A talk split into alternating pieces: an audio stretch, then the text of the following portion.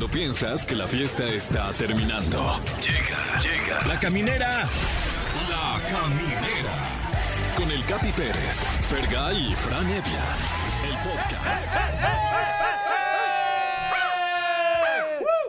Yeah. Lunes, güey. Lunes, Fran. No es, no es payasada. Sí. El mundo se siente distinto en lunes. Sí. O sea, sí sientes que estás remando en cajeta, Fran Evia. Sí, sin duda. Y en un kayak. O sea, Kayak. todo depende de ti. Ay, ay, remando, remando, remando. Este lunes 6 de septiembre, bienvenidos a La Caminera. Gracias por acompañarnos. Lo pueden hacer a través del 55 51 66 38 49 o 55 51 66 38 50 y aquí les contestamos. Eh, nos, cuesta, nos cuesta el doble trabajo chambear, pero aún así sacamos un programazo para este día, Fergay. Así es, mi, mi día favorito de la semana. Nah, No, no, se, crean, a no se chingar. crean. Nah, ¿Cómo creen, güey? ¿Cómo creen, hombre? Es el martes. Nah, no, se, no se crean, es el viernes. Nah, ¿cómo Oh, creen? que Ah, la ya, da igual. Este, sí, les preparamos un programa, pues, muy, muy acá de mucho contenido. Este, por ejemplo, vamos a hablar en el tema del día de momentos tercermundistas. de eso se trata el tema del día para que la gente se comunique con nosotros aquí a los teléfonos en cabina. Es el 55 51 66 3849 o terminación 50 y que nos digan algún momento tercermundista que hayan vivido. Güey, yo he estado en como seis quinceañeras donde se agarran a golpes. Uy. O sea, pero seis. Seis y en tres bodas. No. Que se agarran a golpes. Eso sí, son bien gallos en mi familia, la neta. Sí. eh. Ah, pero de tu familia, o sea, Sí, fiestas de tu familia. Sí, sí, sí, sí, sí. ¿Y- Guau. ¿Y, tú no te has metido en esas broncas? Yo una vez me metí como ahí a tranquilizar la cosa, sí, sí, sí. Pero a tirar golpes yo nunca. Eso, chi. Sí, sí, sí. Además, eh, tenemos invitadazos, ¿eh? Javier Blake, compositor, músico y productor, eh, que a lo mejor escuchó ese nombre por ahí en División Minúscula, viene a promocionar su primer disco en solitario llamado En los tiempos de lo extraño. Ay, güey. bueno, no, Vamos a una entrevista introspectiva. Así es, y además también está con nosotros nuestra muy querida Gaby Mesa, que responderá la pregunta ¿Qué, ver, Gaby Mesa? Con las mejores recomendaciones de cine y o series. Exacto. Hoy es cumpleaños de un compa tuyo de Molotov, mi Fer. Efectivamente, eh, felicidades a Tito de, de Molotov, Yeah. que la verdad es un, es un tipazo y además eh, Molotov es una de las bandas más chidas que han existido en la historia de este mundo, ¿no? Sí, sí, neta, sí. sí, se vale decirlo. Y tenemos canciones que en competencia, efectivamente, de Molotov por el cumpleaños 47 de Tito y las canciones que usted puede votar por ellas a través de las redes sociales son Gimme the Power, Uy. eso, Rolón, eh, eh, Frijolero, eh, también es buenísima, Yofo. No, yo fosafafofo. Exacto. Y me convierto en marciano. Wow, oh, oh. Y pu- pudimos poner las que se pueden escuchar aquí, ¿no? Porque Claro. todas traen el lenguaje acá agresivo, ¿no? Sí, sí, sí, sí, sí. Y también, bueno, pues les voy a presentar el resumencito. Al ratito se las resumo. Ah, muy bien, ¿eh? Sí, ¿Eh? de, de- de deportes. por Ah, supuesto, eso es todo. deportes. Sí, sí, sí. Casi no hay resumencito, ¿eh? De verdad, Fergay, de repente... Es que estoy como, estoy concentrado en el re- resto del contenido del programa. Ah, claro. ¿Cómo crees? El productor es el que hace todo, chica. Eso. Díganos qué cosas han vivido ustedes que les recuerdan que estamos en un, en un país eh, tercermundista. Mm. En mi caso, güey, se va la luz cada... Yo creo que cada vez que llueve. Hijo. O sea, empieza a llover, ya sabes esa experiencia de que, ay, está lloviendo, vamos a echarnos una serie. En mi caso es ver la serie, pero con el temor de que se, se Y- corte en cualquier momento. Ni modo. No, pues eh, y ahí que aplica. eh, oye, pues no- no- eh, no- nos acomodamos aquí, así cuchareamos y leemos un libro, ¿no? Exacto, sí. Esas pausas también ayudan para... no, ya sabes, no, ya estamos aquí, Sí, pues ya ¿no? que estás ahí entrado en gastos, Exacto, vámonos. ya que no hay luz, así oscuras, me da risa. Ay, sí. O se va la luz y dices, va a llover. Exacto. Sí, güey, también, también algo de, de muy tercermundistas desde mi punto de vista. eh, cuando vayas por la calle, voltea para arriba. Si parece que Spider-Man está hecho de telarañas ahí lleno de cables, estás en un país tercermundista. Claro, que dices, ay, pobre ardilla, ojalá que no agarre dos cables al mismo tiempo. Sí, sí, sí, sí. Y, hay, y hay algunos cables que están adornados con tenis. Ah, cómo eso es bien no, chido, hombre. sí. Cómo no, hombre, de esos que ya, ya no están aquí. Ya. Están del otro lado. Sin duda. Eh, mi querido Fran Evia, ¿algún recordatorio de, de- de que tú estás en un país de este tipo? Ay, eh, mm, eh, generalmente cuando, digo, toco madera, ¿no? Sí. Pero de repente hay un sismo o un conato de sismo. Sí. eh, salgo a admirar, y me incluyo, la- la- las pijamas que no son pijamas de todos mis vecinos. Claro. Mm. O sea, de partidos políticos. Exacto, de, de pinturas, Sí. eh, de, de, eh, como de retiros de la oficina, muchos Exacto, de esos. sí, sí, sí. De, también de, de Maseca. hay un buen, hay un buen de playeras. Pues, Probablemente es la de... Comex y Maseca son las que más hacen playeras. Sí, Eh, ¿quién- Los líderes en playeras. ¿Quién no claro. ha tenido una cómex de playera sí, para dormir? cómo no, hombre, bien tiroleada. Llena de pintura. Exacto. Puso comillas, Fergay, por Sí, cierto. por cierto, exacto. Oye, y estaba leyendo aquí algunos de los puntos que nos pasaron aquí en la producción y la verdad es que yo disfruto mucho de estos momentos tercermundistas. Por ejemplo, a mí me me- los chismes de Alfredo Adame, de, de Nigris, Uy, de guau. Laura Bozo, de la bebecita. ¿Sabes ahorita con qué chismes ando bien enganchados? Hay ¿Con un cuál? Reality de La Casa de las Estrellas que ni siquiera pasa en bueno. México, no sé dónde pasa, pero en TikTok hay, hay un buen de chismes, güey, que la Kimberly le engañó a Led, güey. No, No, vas y ching, no, no, no. Ando bien alterado por eso, güey. Ando Es, bien es- alterado. es bien tercermundista de emocionarte por eso, pero yo sí me emociono un chingo por eso. Sí, porque yo vi la, la boda de Kimberly y Edwin, güey. Ah, Y Estaban bien claro. enamoradotes y hasta lloraron, güey. Y ahorita lo está engañando, no, No, chinga. no se vale. No, no, no, Kimberly. me- no, seguro no me está escuchando, pero se pasó la Kimberly, la mera verdad. También es eso de ponerle la y él, eso es clásico de, de este tipo de temas. Exacto. Muy bien, eh, queremos saber su opinión. Mi querido Fran Evia, eh, Yes. los teléfonos que ya te lo sabes de memoria. Así es, el 55 51 66 38 49 y 55 51 66 38 50 que ya están sonando. Eso, y ahora ponte una rola, mi Fer. Uf, este, ¿cuál les late? Mira, tengo esta, a ver si les late ver, esta y la ponemos. Se llama Live Before You Love Me. Ah, o sea, está buena. llégale antes de amarme. Y es de Marshmallow y los Jonas Brothers. ¿Les ¿Otra? late? ¿Tendrás otra? No, yo creo que esta ya, ¿no? Va, va, va. Órale.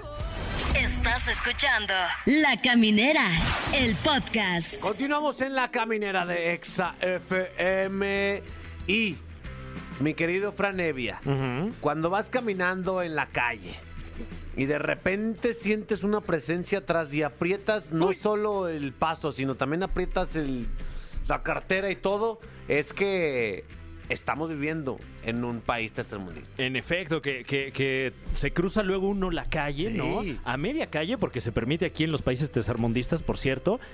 Y se cruzan también la calle, ahí sí ya valió.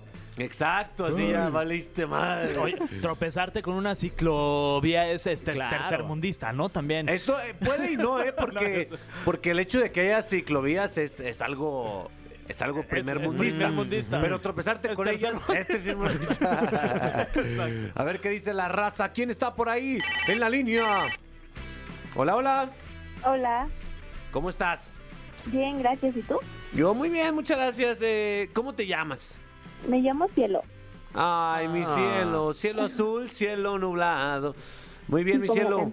Oye, mi cielo, eh, ¿en Mi qué parte de México vives? Yo en la ciudad, En la ciudad, en la gran ciudad. ¿Pero en qué parte de la gran ciudad? Miguel Hidalgo. ¡Ey, Ay. Miguel Hidalgo! Sí, somos, creo- somos número uno en la Miguel Hidalgo o no, mi cielo. Yo creo que sí. Ay, muchas Ok. gracias. Yo creo, ¿eh? No estás segura. Dudo, Déjame dudo. checar. A ver, ahí está. Ahí lo tenemos. Sí, sí, sí somos. Ah, Ahí está, perfecto. perfecto. Mi querido... Ya me había espantado. Sí, qué susto. Eh, hay algunas en las que somos el número dos, güey. Tenemos que No, echarle más ¿cómo ganas, crees? cabrón. Si Noruega, estamos en número Ah, dos. es que cabrón. los noruegos no, sé. Sí, Un sí, saludo sí. a Oslo. Exacto. Oye, mi cielo, eh, ¿cuál es una señal que tú detectas de que vivimos en un, en un país tercermundista? La explotación infantil y la desigualdad. ¡Ah! Mi wow, cielo se puso ¿eh? o Dos sea, temas, seria. Sí, dos sí. temas fuertes, Sí. ¿no? Eh, reales. Sí, y dos de los más, de los conflictos que más pues, afectan a, a varios mexicanos, ¿no? Do- creo que es, es algo muy que está en nuestro caño- en nuestro país muy muy cañón, o sea que se da muy muy muy fuerte. ¿Dónde lo puedes detectar estos dos problemas? O sea, que tú vas ahí en la calle normal caminando y qué focos rojos detectas. Pues los- o sea, simplemente en los semáforos cuando Sí. estamos parados en el carro y que o sea, los niños que que están vendiendo dulces o que sus papás los ponen a pues a trabajar, ¿no? Sin darles un estudio. Sin duda, esa sí, esa sí es una señal inequívoca de, de la situación de este país, mi Fran. Ujú. ¿Viste cómo no? Así, eh, pero... mm, No, bueno, es que Sí. eh, soltaría por lo general aquí una mofa, Sí. una guasa, Pero un en este comentario sagaz, se puso serio el programa, ¿no? pero en este caso hay que darle la seriedad que merece. Sí, porque en este programa no es puro jijiji, No, jajaja, no, también hay aquí temas serios. estamos comprometidos. Muy bien, mi, mi cielo, y la y la desigual la desigualdad también, ¿no? Sí, yo creo que la desigualdad se vive pues tanto en trabajo, escuela, en la calle, cuando vas a un restaurante y todo. Totalmente, pum, ahí está, que venían por risas y se fueron con una dosis de realidad, por si querían sentirse más de la fregada en este lunes. Gracias, mi cielo. ¿De qué? Hasta luego. Bye, mi cielo. Ahí está, nos cayó del cielo Me una- encantó decirle mi cielo. Sí, cielo está chido, padre. ¿no? Sí. ¿Quién tienes por ahí, mi Ay, Fer? bueno, sí. Bu- Bueno. Oli. ¡Oli! La risa. Hola. Hola. Hola, Fe. Hola, ¿cómo estás? Bien, ¿y tú? Bien, aquí también está el Fran. ¿Qué tal? Hola, Fran, ¿cómo estás? ¿Bien y tú? También bien. Y también está- ya los conozco. Sí, también está nuestro productor también. José, ¿no lo quieres saludar? Ah, no, pues a todos pásame la lista y ahorita Órale. les mando un audio. Ah, mano. Oye, ¿cómo te llamas? Paulina, Oye, mi Pau, este, ¿de dónde nos estás hablando? De la colonia Roma. De la colonia Roma. Sí, de la Roma. Ay, ¿tú sabes si somos los número uno? Vengo llegando del gimnasio. No voy a decir lo mismo que Cielo, yo siento que sí. Ah, Estoy ok. segura que sí. Sí, Sí, sí, somos sí. los número uno. En la Roma somos, somos Sí. el número uno. Roma y en mi Condesa. Cora igual. Sí, Ay, sí Cora porque Pau. es un Wow. programa vegano, entonces es número uno en la Roma. Gluten free. Pet friendly también. Pet friendly. Así, sí. muy bien. Ay, Sí, Ladró tu perro, tu perro delicioso, Fran. Mándele unas croquetas al perro de Fran. Oye, Pau, este, ¿algún momento tercermundista que nos puedas eh, compartir, que hayas vivido, que te haya tocado ver o no, que sepas? No momento, pero yo siento que el hecho de que la seguridad de las casas sea con botellas rotas en las bardas, Mm. Mm, Ujú. Sí, sí está medio tercermundista. O por Claro. ejemplo que tener que, lo que decía cierto eh, cierto estandopera por ahí, a ver, explícale a un extranjero que pagamos porque nos den toques en los antros. claro. Sofía Niño Rivera creo que lo menciona, ¿no? Sí, sí, sí. Sí. Soy fan. Eso, eso está chido, ¿no? Unos toques. Oye, en los antros, en la ca- donde sea, unos toques tan chidos. Sí. Pero esa- estoy de acuerdo que esa batería de coche probablemente es robada también. Eh, oh, Ah, ¿Quién sabe? Wow. ¿Quién sabe? ahí ya fue prejuicioso. Se fue ¿eh? prejuicioso, pero aparte es, es una batería de las cuadradas, fíjate. Si fuera de coche nos mata a la a LB, pero es cuadradita. Pero sí está muy rico en la, en la, en la peda darte un toque, ¿no? Pues no lo sé, no sé si consideramos rico las mismas cosas. Ay, ok. Oye, eh, me refiero a toque de- eléctrico, no toque de... Ah, no, no, no, no sé. O sea, ¿quieres compartir algo con la clase, Capi? Sí, me gustan bueno. los toques. Oye, mi Paulina, eh, esto que dijiste de las botellas, ¿alguna vez alguien de aquí ha intentado brincarse en una barda donde hay vidrios? N- No, yo no. Güey, ¿Tú sí? yo sí. Neta sí, o sea, pero no para cometer un crimen, Ah, sino claro. para, ¿Tienes no sé. cicatrices por algún lado? No, no, no, pero no estaba difícil de evadir, ¿eh? O sea, nada más si traes una chamarra, la ¿De pones encima. Ah, ya veo. La pones encima. O sea, si se te quedaron las llaves adentro de tu casa, tienes que pasar arriba del boing de guayaba. Totalmente, totalmente. Y no está tan complicado, la verdad, no es tan eficiente. Si te llevas una piedra, quebras esa, la- esa parte, pones una chamarra Le y pasas como Le si ganaste nada. al sistema, Capi. Sí, no es un sistema tan eficiente, no lo hagan, no lo hagan. Acabas de quitarle la seguridad a 50 mil casas mexicanas con tu explicación. Bueno, eso sí, la neta sí. No, pero es un Ojalá código. los delincuentes no estén... es- No, no es cierto. Ojalá todos los estén escuchando, pero no te tomen tan en serio. No, pero, pero también es un código porque vas pasando por una de estas bardas que tienen los vidrios rotos ahí arriba y por lo menos en mi caso yo me pongo a pensar en la gente que se tomó la molestia de subirse ahí a poner cada vidrio. Sí. Entonces digo, no, ¿para qué me voy a meter ahí a robar? Qué mala onda. Y también de la- las primeras víctimas, o sea, los primeros maleantes que se quedaron atorados ahí y murieron entre vidrios de, de refresco. Claro. Un Ay, minuto de silencio. Exacto. Que Ahí atoradillo. Ahí atoradillo. ¿Qué pasó? Ah, Se clavó una botella de fresca en el corazón. Ya no tuviste hermanito porque tu papá se clavó, no, no es cierto. Ah, Oye, ay, Paulina viene, no, viene todo, ¿eh? Rosteando con todo. Sí, sí, sí. No, pues no sé. Muy bien, Paulina, de verdad, te mandamos un abrazo hasta la Roma. Un beso, que estén muy bien. Eso. Eso. Ay, Pau. Güey, qué linda. Ay, súper La linda. neta, Pau, súper linda. Me cayó, me cayó, o sea, de 10. Wow. Eh, gracias por comunicarse, amigos. Síganos mandando y tuiteando. ¿Qué ustedes consideran que son señales de que estamos en un país en vías de desarrollo, mi Fran Evia? Así es, por ejemplo, cuando, eh, cuando entra alguna marca extranjera de lo que sea. Sí. Y nada más por ser extranjera, todo el mundo aquí cree que es algo muy sofisticado, ¿no? Sí. Y, y haces, haces filas de tres horas para Claro. probar esa hamburguesa. Wow. Ah, t- Ay, ya llevé mi traje a, a la tintorería para ir a la- allá a las hamburguesas. Ajá. Son las mismas de los carritos, hombre. Sí, sí, no hasta están más- tan buenas. No, hasta más caras. Sin duda, sin duda. Pero ni modo. Eh, ¿Tienes algo, hablando de cosas extranjeras, algo de música? ¿O Claro no? que sí, eh, hablando de cosas extranjeras, no Ah, tanto ¿no? porque María León y también Gloria Trevi, este, son nexas las dos, Sí. pero cantan ellas esta canción que se llama Mudanza de Hormiga. Suena Así- como de cri-cri. Sí, es para niños, escúchenla. La Caminera, el podcast. Tenemos un invitadazo en, el, en la cabina de la caminera. Empezamos a saber de él. Fíjate, güey.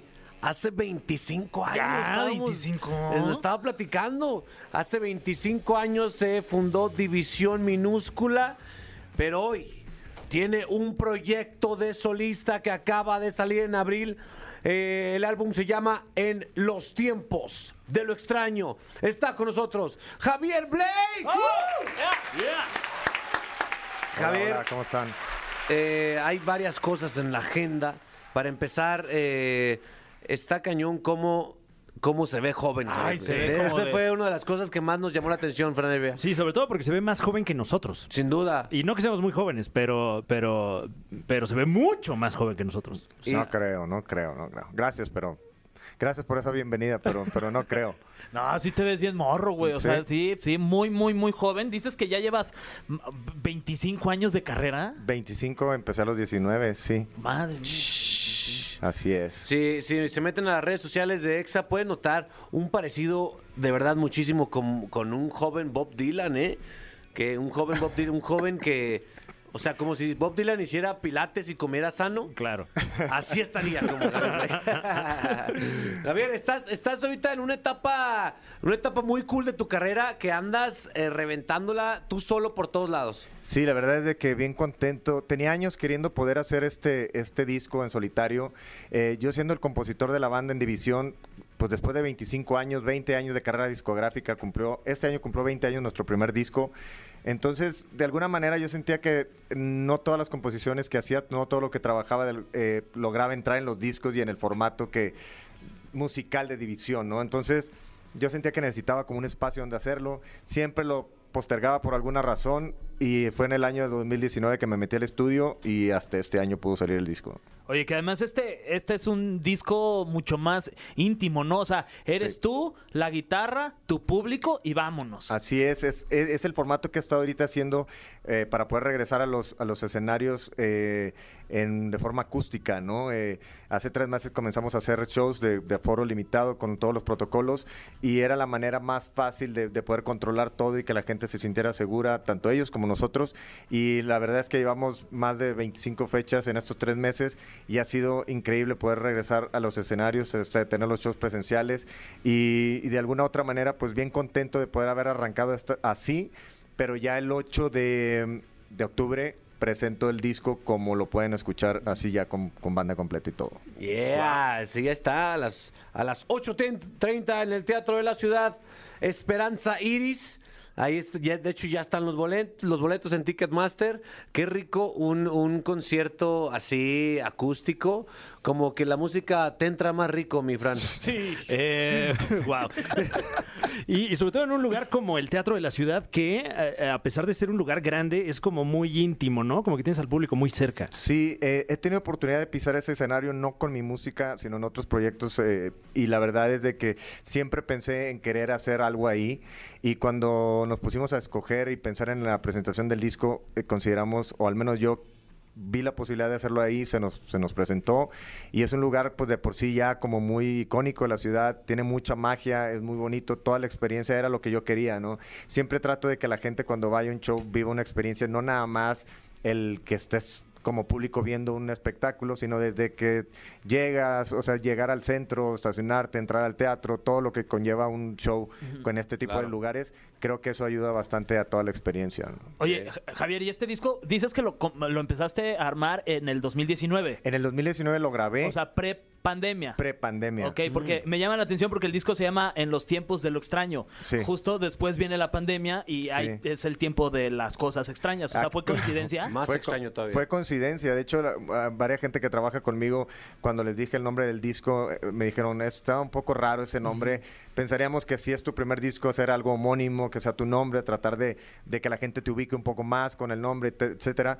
Yo me aferré mucho porque siento que representa mucho el, el- el- el viaje que estoy haciendo con el disco en mi carrera, en todo lo que tiene que ver. Y pues tres meses más tarde, pues sí estábamos entrando en el tiempo más extraño que nos ha tocado vivir a todos, ¿no? Entonces, pues, agarró un significado mucho más fuerte, ¿no? Ahorita. Y de alguna manera me gusta también que, que la gente recuerde ese disco como el disco de los tiempos raros, ¿no? Entonces, eh, pues es un, es un nombre pre-pandemia y cayó como anillo al dedo, ¿no? Oye, hablando de este viaje, pues querido público, eh, Javier trae producción, trae, trae una guitarra hermosa, la cual está agarrando como si fuera una pareja y está a punto de hacerle el amor. danos, danos contexto, mi querido Javier. ¿Qué vamos a escuchar y en qué estabas pensando cuando compusiste esta rola? Bueno, vamos a escuchar una canción que se llama Austin. Eh, es una canción que compuse, de hecho, en la ciudad de Austin, Texas, por eso el nombre. Eh, eh, yo estaba de vacaciones con mi familia por allá eh, y es una, es una canción que, que más que ser una experiencia propia, yo al, estar con División Minúscula, yo sabía que para entrar a, a hacer algo distinto tenía que optar por formas de composición distintas a las que yo había implementado antes, ¿no? Y en esta forma es, es una una forma de composición que se le llama como el storytelling o el storyteller, que es contar una historia que no precisamente tiene que ser propia, ¿no? Se, se utiliza mucho en el, en el género del country y de la americana y todo esto. Y en los corridos alterados Ándale también. también. eh, y, y se trata de, de crear como una especie de un guion. eh, lo vas construyendo obviamente con, con piezas de, de tu experiencia propia. Después te metes a los zapatos de este personaje, lo cantas desde ahí y, y creo que es, fue algo que, que me ayudó mucho a, a- a renovar lo que yo he estado haciendo en, en los últimos años y la gente de alguna manera conectó mucho con esta canción. ¿Cómo se llama? Austin. Ah, sí, Austin. Entonces, eh, cerremos los ojos, vivamos la experiencia. Listo. Si usted está manejando, no cierre los ojos, No. le recomendamos. Mejor no. Nada más disfrútelo, por favor. Esto es Austin. Javier Blake.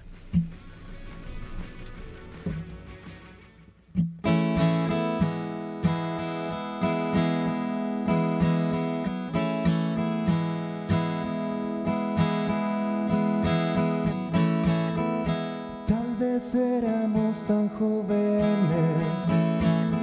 o tal vez alguien olvidó decirnos que cuando hayas amor te dejas perder.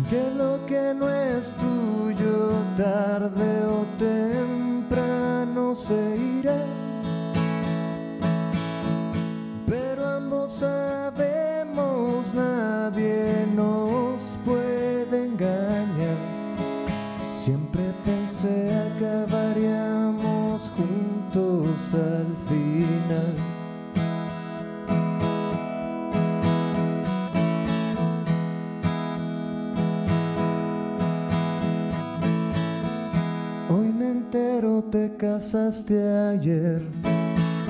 Yo por segunda vez antier me divorcié.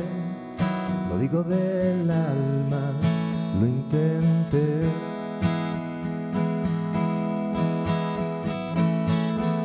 Un mensaje cuando desperté. Sin remitente, pero sé perfecto quién. Eran dos palabras, te esperé.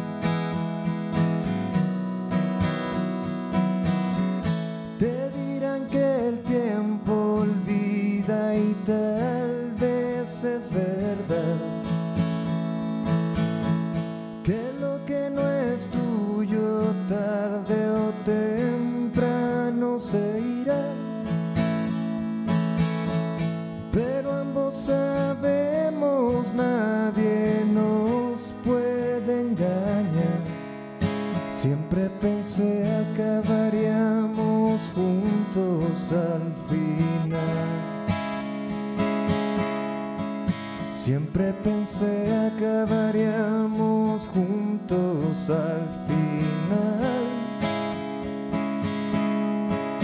Siempre pensé acabaríamos juntos al final.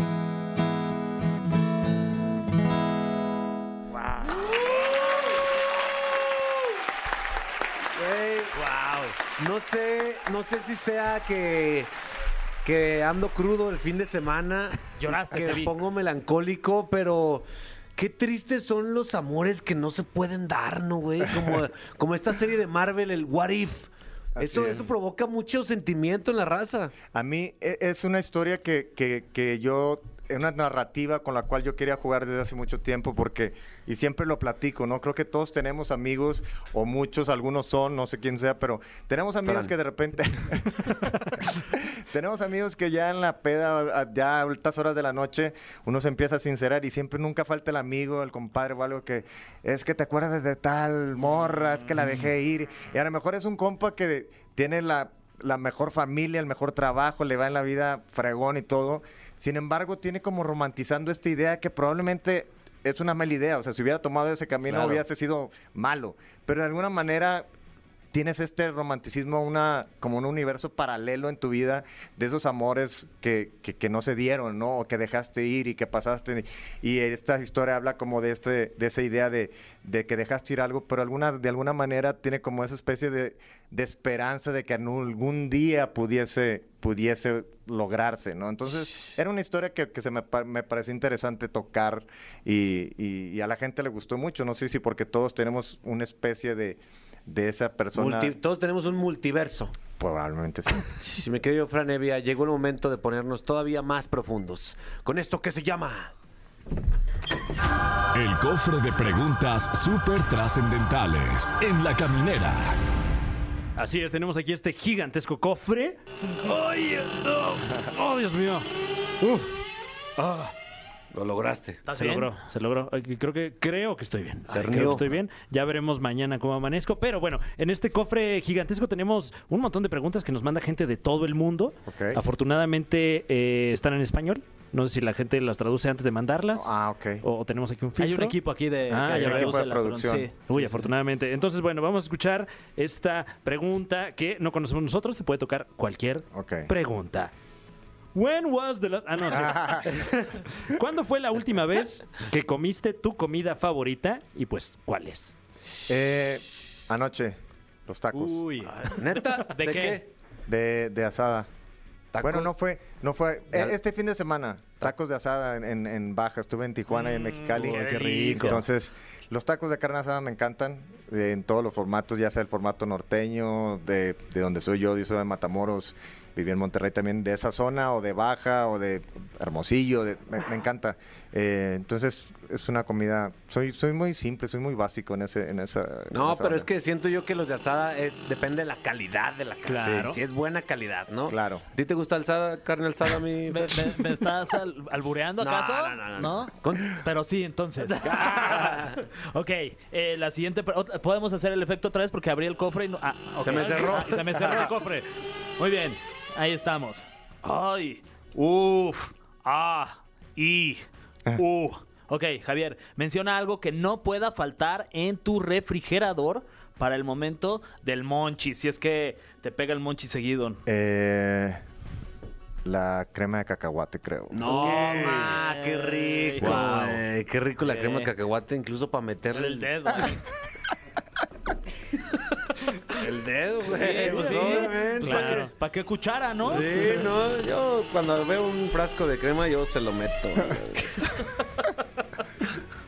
Este dice, si tuvieras que lanzar un dueto cantando con Pepe de Panda o con Eric Canales de Allison, ¿a quién elegirías Wow. y por qué? Wow, buena. Eh, El que no elijas se tiene que morir. Ah, No, no, no, no. Eh, eh, Eri- Eric es un gran amigo, los dos son, son- somos, los dos son amigos míos, pero llevo una relación con Eric de muchos años. Eh, nos frecuentamos más, nos topamos muy seguido. Entonces creo que con Eric sería mucho más fácil porque nos vemos muy, muy seguido. Es alguien que quiero mucho y, y pues creo que con él. Pues te tenemos una sorpresa. Ah, pásale, Eric. Nos está escuchando. Está escuchando, ¿eh? Wow, hay tiempo para una pregunta más. Una pregunta más, Fran Evia, por favor, elígelo mientras les voy Ay, recordando que el viernes 8 de octubre en el Teatro de la Ciudad de Esperanza Iris podrán escuchar esta caricia al tímpano de Javier Blake y todo su disco, ¿correcto, Javier? En los tiempos del extraño vamos a estar presentando todo el disco eh, con banda completa, producción y todo el rollo. ¿Y vas a Este, llevar alguna, hay alguna sorpresa al invitado o alguien especial? o no? Pues estoy pensando, estoy viendo todavía eso. Sí, sí quiero llevar eh, amigos ahí. Todavía no sé quién. Este, pero la idea es hacer como una, una noche memorable tanto para mí como para la gente que le, que, que le está gustando mucho el disco. Entonces, eh, sí, vamos a estar ahí to- tocando todo el disco y algunas canciones extras por ahí. Oye, Qué Javier, le, chulada. te- le tenemos una sorpresa a todos tus fans. Hay cinco pases dobles para que vayan a verte. Este qué chido. viernes 8 de octubre, cinco pases dobles. Comuníquense aquí a los teléfonos en cabina 55 51 66 3849 o terminación 50 si quieren ir a ver a Javier Blake este viernes al Teatro de la Ciu- Ciudad Esperanza Iris. Ahora sí, Fran. Ay, tenemos aquí otra. Ay, oh, ah. Uf, ay, es que no quería. Ok.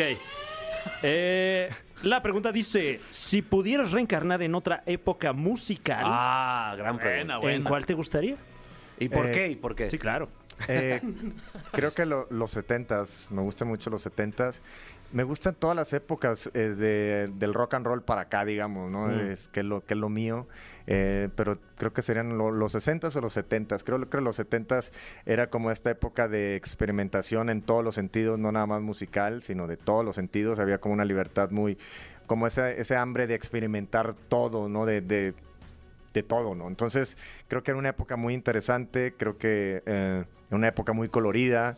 Este, Todos nos podíamos abrazar y cochar. No había sí. sida, no había, no había nada. COVID, no había nada. No, y, eh, fue, y, y si te das cuenta, pues, o sea, ya los 80 es donde empezó ya todo como el mugrero, ¿no? Sí. O sea, digo, la música me gusta, pero sí es donde empezó, como decías, ya sí había muchas, muchas enfermedades. Y Yo cosas. pensé que iba a decir 2003 cuando inició el reggaetón, pero Sí, qué raro, Javier, ¿qué sí, onda? me sorprendió. Hubiera dicho eh, de esta época, la que estoy viviendo, no hay Claro. mejor que lo que estoy viviendo Exacto. ahorita. Eso. El presente. El presente. Cuando inició TikTok, dice. Javier, muchísimas gracias por venir. No, gracias a ustedes. eh, a deleitarnos con tu música. Espero que, que la raza busque este disco, lo consuma y lo viva, porque este tipo de, de música se tiene que disfrutar así, Muchas eh, gracias. pausadamente. Sí, yo siempre eh, recomiendo o pido más que nada que se den la oportunidad de escuchar el disco, está en todas las plataformas. Una, cuando tengan 50 minutos libres, ya sea con un café en la mañana, una cheve, un trago en la noche, de principio a fin, yo les aseguro que se van a quedar con algo padre del disco. Entonces, eh, pues los espero el 8 de octubre en el Teatro de la Ciudad Esperanza Iris, presentando en los tiempos de lo extraño. Y muchas gracias a los tres y a todo el equipo de EXA por siempre el apoyo. ¿no? Eso es todo. Gracias. Esto sigue siendo La Caminera y continuamos con ustedes. Vamos a escuchar algo, otro, otra musiquita, mi friend. Claro que sí, vamos rápidamente a escuchar Mónaco. Este tema que, ay, qué bonito, ¿eh? Sí. Me acuerdo, me acuerdo de, De Mónaco. De Mónaco. ¿Te Digo, nunca he estado, pero, De Rafa Márquez. pero sí, claro, claro. De Mónaco naranja también. Eh, este, bueno, ahorita regresamos. Estás escuchando La Caminera, el podcast. El resumencito de Fergay. Fergay, ¿qué tienes en esta sección llena ¡De adrenalina! de pasión deportiva. ¿Cómo no? Con garra. ¡Eso! Con sudor y lágrima. Contundencia. ¿Por qué, todo- por qué todos los, los cronistas Gritan. deportivos, uno, gritan y dos, usan traje? Como si fuera muy Ah, formal, claro, sí, sí. muy formal su profesión. Ay, pues no sé, Capi. Habrá que preguntarle al perro por mute. Sí, te- tendrían que usar pants, ¿no? Sí, Sí, ¿no? algo como shorts. Short. Imagínate al perro Bermúdez en shorts. Ah. En Bermúdez. Oigan, bueno, pues este tenemos en la línea telefónica a un amigo, eh, exfutbolista, fue centro delantero de los Pumas, eh, fue también jugador de la selección nacional. Él se llama Horacio Sánchez, el apellido igual le suena este conocido, Sí. es hijo también de futbolista y sobrino de, de Hugo Sánchez, la leyenda del fútbol mexicano. Y queremos platicar con él porque ayer además jugó la selección mexicana. Y bueno, primero te saludo. ¿Cómo estás, Horacio? ¿Qué tal, Viera? Gusto estar acá con, en tu programa y bueno, todos los que nos están escuchando y ahí la banda, todos los que están ahí contigo. Saludos, ¿cómo están? Al trillón, mi Horacio. Qué gusto escucharte lleno de vida. Sí, como debe de Shrek, ¿no? Que Eso. Exacto. Oye, este, estábamos platicando que, que ayer eh, viste el partido de la selección nacional, Horacio. Sí, sí, claro, por supuesto, tengo que verlo. Oye, últimamente como que el tema ha sido de que si la selección no tiene, no encuentra su centro delantero, que si van a llamar a- a- al Chicharito, que si Rogelio Funes Mori falla todas, que no hay un 9, porque Raúl Jiménez pues no viene de, de Inglaterra y además tú como experto en ¿Estamos eso- en crisis o qué? Estamos, se le podría preguntar, Horacio, estamos en crisis, Horacio, tú que fuiste un centro delantero y además también este, traes en la sangre eh, el gol.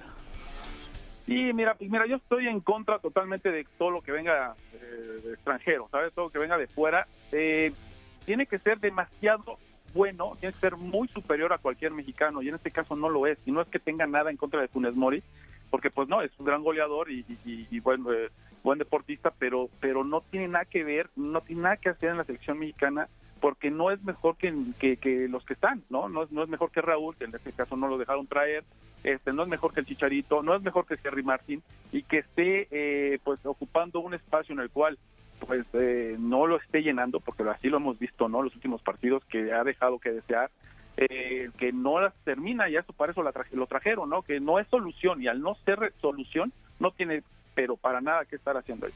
Oye, y la posición de delantero, ¿qué tanto es de, o sea, de inspiración y de, y de los momentos? Y de rachas, y de, de- de rachas. ¿Y qué tanto es de, de chambear y romperte la madre? Híjole, es que sí es cierto eso, ¿eh? De, de pronto entras en, un, en un- una racha y, híjole, complicado luego salir de ahí el hecho de que no metas gol, pero deja no nada más eso, sino la función que, que ayude al equipo, ¿no? no no, Yo sé perfectamente el hecho de, de dónde colocarte, de que si tienes que juntar a los centrales, si tienes que votarte pues para jalar marcas, pues, no solamente es meter los goles, ¿no? También la función que haces de- para el equipo. Y en este caso, pues él eh, puede jugar muy bien de pared, pero también lo juega muy bien eh, eh, eh, Henry, ¿no? Por ejemplo, eh, eh, Chicharito y pues, ni que, que digamos de, de, de Raúl.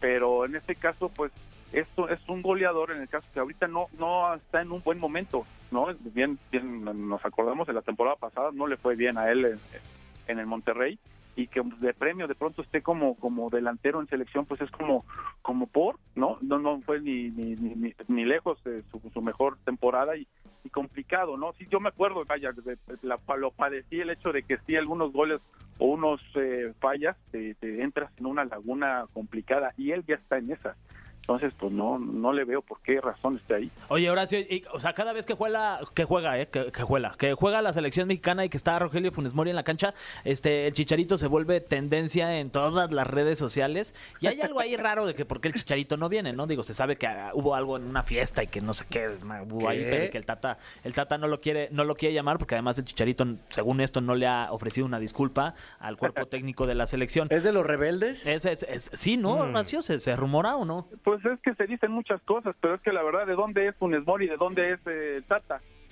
¿No? Entonces, bueno. al final es- es- deja muchas muchas cosas ahí eh, que ahora sí que piensa mal y acertarás, ¿no? Y en este caso, así es, ¿no? Eh, y sí, porque ¿por qué extrañamos al Chicharito? Pues porque hace falta el Chicharito. Cada vez que falla uno, cada vez que no mete gol, o cada vez que eh, Funes Mori tiene estas- este tipo de actuaciones, pues se señala todavía aún más, ¿no? Es mucha la carga, es mucha la responsabilidad y pues más se le carga a él y al cuerpo técnico, en este caso que él fue quien los trajo. A ver, desde tu punto de vista de delantero que conoce fútbol mexicano, yo sé que a lo mejor te meten aprietos, pero ¿cuál fue o cuál ha sido la mejor delantera que hemos tenido en la selección nacional? ¿En qué momento tú crees que tuvimos el mejor cuadro ofensivo en la historia de la selección mexicana? Ah, bueno, pues eh, yo puedo decir el 94, no, eh, ¿sabes? Eh, Tanto 90, en los 90, ahí con Luis García, con Hugo. No, yo creo que eh, esa, ¿no? O sea, no hemos Esa. podido llegar a ese nivel. No. Que está- A- a donde mi- estaba- punto- A mi punto de vista, no. Ahora hay muy buenos jugadores, ¿no? Vaya Raúl lo que está haciendo, Chicharito, pero eh, como- vaya, eh, eh, ha metido muchos goles Chicharito, ¿no? Y es un excelente delantero y demás, pero tú me estás diciendo como que en la época de mejor delantera y esta está muy cerca, ¿no? igual pues con el Chucky, que, que era su jugador que es, pero no sé, siento yo que, que la mejor, la mejor, a mi gusto ha sido la de todavía con, con, con Hugo, con Luis García, La del 94. Ajá, Sague, Carlos Hermosillo. Sí, todos, es como que esto es a mí, a mi gusto es lo que vaya, me, me ha gustado. Ahora está muy cerca, la verdad es que son grandes jugadores, pero vaya, no tan letales, lo que fue Luis García, lo que fue Hugo, ¿no? Digamos, Claro. la verdad, digo, es gran goleador, pero bueno, también hay que ver que incluso a quien le metió los goles, de, de mucho juego de eh, amistoso, y bueno, pues al final sí goleador, pero bueno. Bueno, pero es que Sague jugaba con tres piernas, mi Fran. También no se vale. Claro, en ocasiones dicen que hasta se tropezaba. Sin duda. ¿No? Oye, mi querido Horacio, ya para finalizar, este, ya hablando de, Hugo Sánchez, el cual es, es tu tío, eh, evidentemente me imagino que lo tienes en el número uno en la historia del fútbol mexicano, sobre todo en, eh, la parte ofensiva, ¿no? Sí, no, claro, y no nada más en, México, ¿eh? Yo te puedo decir del mundo, nadie eh, remataba como él, ¿no? Ahora, fíjate, es muy, muy, muy, muy, chistoso esto, pero mira, ahora de los, de- hablamos de Cristiano Ronaldo, por ejemplo, ¿no? Y estamos hablando de, de- del máximo goleador de la historia, pero pues él en el Madrid, de los tantos años que estuvo, solo ganó tres pichichis Sí. y Hugo ganó cinco. Entonces, en aquel entonces no había la discusión que hay ahora, ¿no? Y redes sociales y que puedes ver en todos lados. Ahora mismo, si hubiese sido al revés, ahora que estuviera Hugo en ese momento, híjole, pues es que nada más hay que ver esa magnitud y es una realidad. El hecho de que, pues si po- podemos presumirlo nosotros como mexicanos, que él sea superior a Cristiano Ronaldo y vean lo que se está hablando con Cristiano Ronaldo, ¿no? Entonces, nadie como Hugo en el hecho de que metía los goles de Chile, mole, pozole, chilena, tijera, palomita, de todas formas. Y vemos un Cristiano Ronaldo que la, dos penales y la empujarla dentro del área chica. Y a mi gusto, como pues, prof- profesional que fui, como centro delantero, muy difícil lo que lo que hacía Hugo, inigualable. Oye, y antes de despedirnos, este, ¿Hugo Sánchez alguna vez te sacó alguna muela? A mí ni a nadie, güey. Ok, y la segunda es, ¿es, es verdad que los domingos ahí en las comidas familiares de los Sánchez Hugo ponía videos de él tirándose chilenas? No, no, no, nos ponía eso, pero en los entrenamientos, ¿no? Ok. En los partidos previos, incluso para ir al, al al estadio ¿no? en semifinales o Ajá. por un partido importante, a nosotros como delanteros, vaya, al equipo en total, sí nos dejaba en, la- en el camión para ver sus goles, ¿no? Y- Pues es que era un chorro. ¿Y tú qué Y hacías? No manches, ¿cómo le voy a hacer, güey? Este ya me lo sé, dice. Entonces sí era motivacional, la verdad es que el hecho de que de, de, pues poner un video de él de tantos go- goles y de tantas formas, colores y sabores, pues sí nos ponía en los caminos, en el camión, ¿no? Claro. Para llegar al partido. Oye, Horacio, pues muchas gracias, hermano. Ahí estamos. No, saben, aquí estamos a la orden, amigos. Abrazo, viejo. Horacio, Gracias. Fíjense. Bye. Bye. Ahí está. Wow. De verdad, la cantidad de amigos que tiene Fergay, Fran Evia. Sí, ¿eh?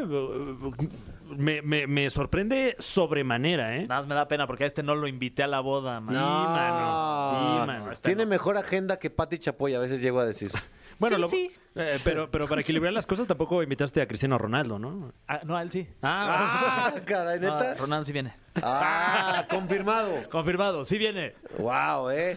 Eh, Esto fue el resumencito de mi compa Fergay. Aquí está su mencito. Digo, su resumencito. Y tú, tu rola, ya por fin. Ay, ya era hora de escuchar este, ¿qué digo? Tema, temazo. Don't Go Yet de Camila Cabello, que usted lo escucha aquí en la caminera de EXA 104. La Cenicienta.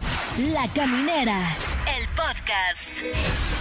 Inicia la semana con las mejores recomendaciones de cine y para ver en casa. ¡Es una locura! ¿Qué ver, Gaby Mesa? Queridos amigos, cada semana nuestra querida Gaby Mesa, cada fin de semana renuncia a su vida social. Dice, no, se cancelan las invitaciones porque yo tengo que consumir entretenimiento para llegar el lunes a la caminera y decirles, ¡Qué ver, Gaby Mesa! ¿Cómo estás, Gaby? Ay, oye, pues lo dirás de broma, pero la verdad es que sí se te va la vida completa viendo películas. Me no sé si mi madre esté muy decepcionada de mí y me co- considero una desgracia de la familia, pero, pero sí me puse a ver varias películas, no tantas como yo hubiera querido, porque hay una razón para ello. Ajá. Eh, Tuviste un bautizo. No, no Ah. tuve un bautizo, afortunadamente. No, porque dediqué mucho tiempo a ver las películas de The Matrix, la verdad. Eh, la realidad es que The Matrix es como la primera película que, que recuerdo eh, haber visto cuando estaba más, más joven. Eh, tenía como 13 años que dije, ¿qué es esto? No, no la vi en el cine, la, la compré en VHS. Ajá. Y es una película que desde que la vi hasta el día de hoy me sigue, ¿no? Me sigue volando la cabeza. Es impresionante toda la filosofía que hay detrás, el parteaguas que fue en el mundo del cine. Entonces, como ya viene muy pronto la cuarta película, ya por ahí se está, ¿no? Palpando el trailer también que nos va a revelar ahora sí de qué va a tratar la película y demás, porque por qué vuelve 20 años después. Pues dije, "Neces- necesito realmente refrescar esto, ¿no? Y, y pues son tres películas más la animación, entonces dije, pues esto no va a pasar en vano, vamos a meterlas también en la recomendación. O sea, tú, tú recomiendas que revisitemos el universo de Matrix.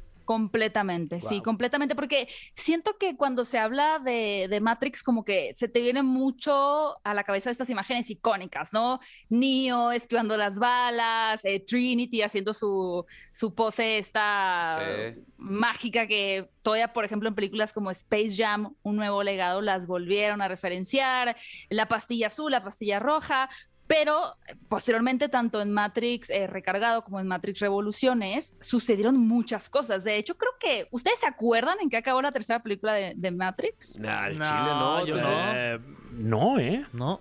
¿Podrías Ni idea. decirnos? ¿O sería Híjole, spoiler? pero no sería. Va a, ver, a ver, ahí les va sin spoilers. Eh, digamos, la trilogía en general, eh, digamos que la primera película es un, un despertar, ¿no? Como un nacimiento del personaje de Neo con Keanu Reeves.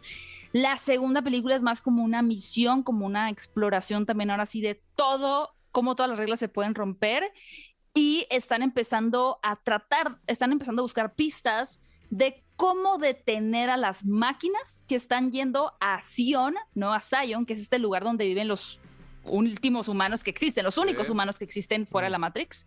Y la tercera ya se ve así completamente lleno en, en una película muy épica que tiene todo que ver con esta lucha o este intento de enfrentar a, a las máquinas, que son las sentinelas. eh, que están yendo a atacar a Zion. Recuerda un poquito, por ejemplo, ahora que lo pensé, que la volví a ver como Star Wars, o sea, como en todo lo que tiene que ver con pilotear la nave, con el enfrentamiento como épico, pero creo que casi nadie recuerda, así como completamente, ni la 2 ni la 3. Totalmente, siento que es, es una, una saga que, que a veces, a veces pasa que no se le ha hecho justicia y está medio abandonada ahí, pero yo la otra vez también me eché una en el avión y está bien perra, la neta. ¿Cuál? No te acuerdas, ¿verdad? No me acuerdo, la neta, pero... No importa, no importa. No, la primera, la primera. Ah, no, bueno, la primera es indiscutiblemente maravillosa. Y también ahí le sumamos, que también hay que verla, este, está Animatrix, que Animatrix es, son nueve cortometrajes animados que te explican realmente, por ejemplo, en la primera película recordarán que eh, Morpheus, Morfeo, eh, dice brevemente una explicación de que las máquinas eh, tomaron el control de la humanidad. Pero y en Animatrix tienes dos cortometrajes en donde ves cómo se dio eso, ¿no? Entonces, para expandir el conocimiento de, de una especie de precuela y también entender las implicaciones de la Matrix en la humanidad, está el Animatrix, que es muy bueno también. Gracias. Muy, muy bueno. Gracias por esta recomendación de, pues, de regresar a ver esto. Pero también viste cosas nuevas. También vi cosas nuevas. eh, bueno, ah, viene una película el fin de semana. antes de, de las cosas nuevas, vi una película del fin de semana eh, que es el director James Wan, ¿eh? que seguramente muchos de ustedes han consumido su cine de terror. ¿Ustedes qué tan, así sinceramente, qué tan miedosos son? ¿Tú, mi Fran? Eh, la verdad es que no mucho. Eh, y, y hasta eso son pocas las películas de terror que me gustan por lo mismo, porque luego no me dan miedo. Yo, yo- ¿Cuál, cuál recuerdas que te diera miedo? Eh, la última que recuerdo que me dio miedo. mm, ay, no me acuerdo ni del título, pero salía. eh, eh, no, no me voy a acordar. Nada te da miedo, ok. eh, yo no, no me asusto tan fácil, fíjate, fíjate. A mí me malviajó eh, Exorcismo de Emily Rose. Me malviajó esta de Ethan Hunt, ¿cómo se llama? Ah, esa misma, la, la de Ethan Hawke. Sí, Sí. Ethan Hawke y también El Conjuro. Esas tres me Ándale, están ahí. bueno, ahí ya, ya, cerraste ahí con broche de oro, porque precisamente eh, el director de- del Conjuro, de la original, del Conjuro 1 y el Conjuro 2, es James Wan, que James Wan ha, ha explorado mucho el género del terror desde Saw. Él es el director de la película de Saw, de la primera Ah. película donde estaban en una habitación y que se, se ruchaba la pierna, todas esas cosas. Eh, él dirigió también Insidious. Rápidos y Furiosos 7, What? Aquaman, sí, es que ha explorado como en diferentes géneros, eh, y ahora va a traer esta película que se llama eh, Malignant, que la verdad es que me da muchísima curiosidad, se estrena en salas de cine este fin de semana, porque parece ser que va a ser una película eh, como muy sangrienta, ¿no? Como va a ser muy explícita en cuanto a los momentos macabros.